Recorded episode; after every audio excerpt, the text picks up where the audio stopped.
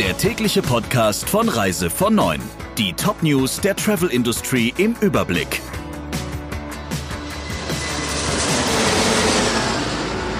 Ich bin Jennifer Hess. Einen schönen guten Morgen. Der Touristik macht alle Airport-Stationen dicht. Insgesamt sind es 13 Stationen mit 80 Mitarbeitern. Der Touristik-CEO Ingo Burmester sagt, dass der Vor-Ort-Service wegen des Einbruchs der Passagierzahlen nicht mehr wirtschaftlich ist. Vor rund einem Jahr hatte TUI angekündigt, seine Flughafenstationen zum Jahreswechsel zu schließen und Reisenden bei Problemen oder Fragen am Airport ausschließlich via Hotline und Internet zur Verfügung zu stehen. Dafür gab es heftige Kritik aus dem Tourismus touristischen Vertrieb und jetzt folgt mit der Touristik aber auch die Nummer zwei im deutschen Markt. Auch da laufen die Leistungen dann via Hotline oder App.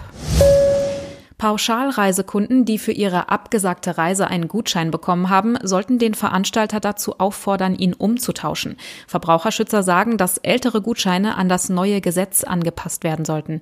Oliver Butler ist Reiserechtsexperte der Verbraucherzentrale und sagt, dass der Anbieter für die Übermittlung, Ausstellung oder das Einlösen eines Gutscheines kein Geld verlangen darf und es auch wichtig ist, dass aus dem Gutschein hervorgeht, dass er wegen der Corona-Pandemie ausgestellt wurde. Der DRV hält einen Umtausch der Gutscheine allerdings für überflüssig. Für Veranstalter und Reisebüros könnte das nur noch mehr Arbeit bedeuten. Außerdem seien das neue Gesetz noch gar nicht in Kraft und die Kundengelder auch durch den Insolvenzschutz abgesichert. Seit Ende Juni nimmt die Zahl der Corona-Infektionen in Kroatien wieder zu. Partys und geöffnete Clubs könnten schuld sein, zum Beispiel auf der Insel Pak. Das Auswärtige Amt sagt, dass sich die Infektionen allerdings auf die Hauptstadt Zagreb und die Großstadt Split und Umgebung konzentrieren. Auch die kroatische Region Slawonien im Osten sei betroffen. Die sonst nicht für Sensationsberichterstattung bekannte Deutsche Welle spricht von einem Corona-Turbo auf dem Balkan und davon, dass am Wochenende in vielen Clubs und und auf Partybooten in Kroatien, Zitat, die Post abgegangen ist. An mehreren Plätzen hätten sich bis zu 2000 Menschen gedrängt, ohne Masken und Sicherheitsabstand.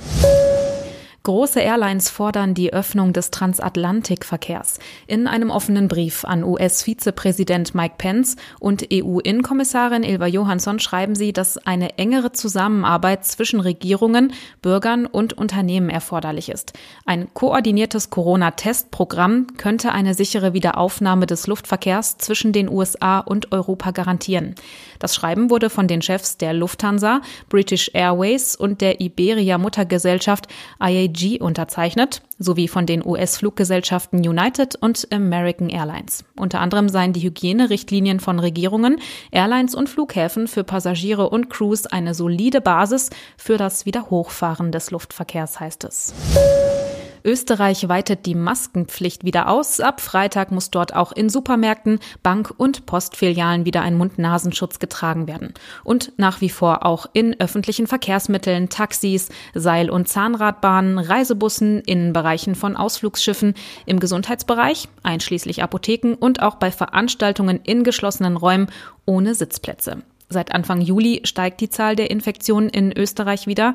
Bundeskanzler Sebastian Kurz hat außerdem verstärkte Grenzkontrollen zu Ungarn und Slowenien und auch eine striktere Überprüfung angekündigt, was die Einhaltung der Quarantänepflicht angeht. Das waren die wichtigsten Meldungen im Überblick. Wir wünschen noch einen schönen Donnerstag.